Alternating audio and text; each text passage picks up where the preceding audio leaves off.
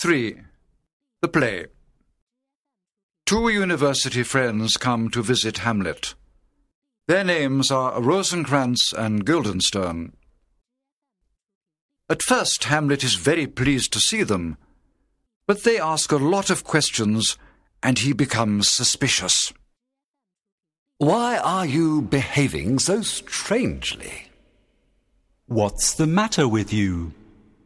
Tell us what you are thinking about. We are your friends. I think the king has sent them. They are spying on me. I shall not tell them anything. I cannot trust anyone except Horatio. Some travelling actors arrive at Elsinore. Hamlet loves the theatre, and he greets them like old friends. Welcome to Elsinore. We have come to perform a play for the king and queen. That gives me an idea, Horatio.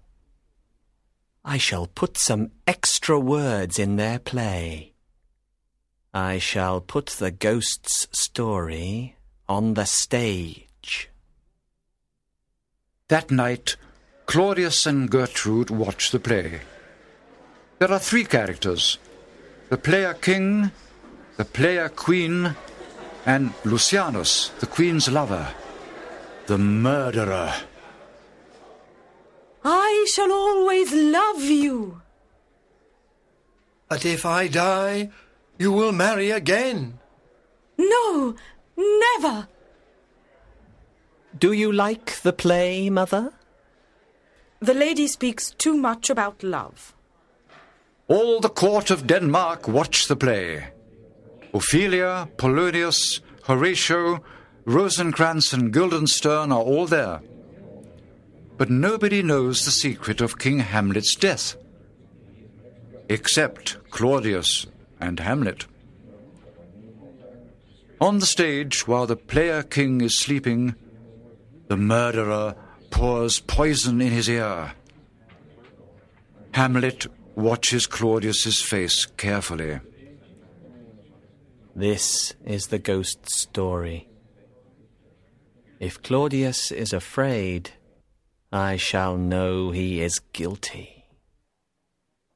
Suddenly, Claudius stands up and runs out of the court. Everybody follows him.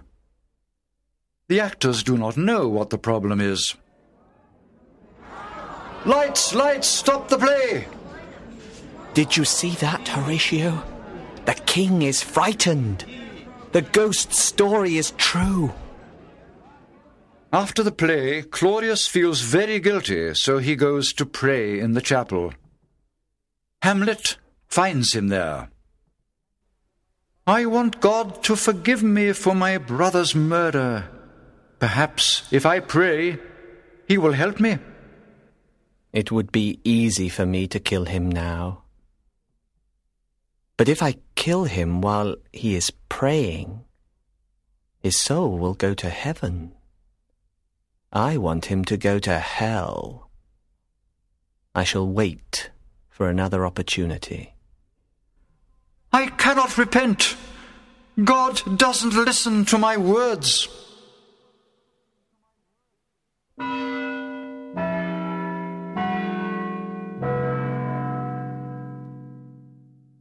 It's good to see you again, my friends. Let me give you some advice for the play tonight. First of all, you shouldn't speak too loudly or too quietly. If the audience can't hear you, they won't be pleased. But if you shout, they won't like it. Secondly, you shouldn't move your hands too much. But it's important to speak clearly so the audience will understand you. Next, remember to pay attention to the meaning of the words. Last of all, don't add any extra lines to the play, and don't change the writer's words. I'll repeat all that because it's important. First of all, don't speak too loudly or too quietly.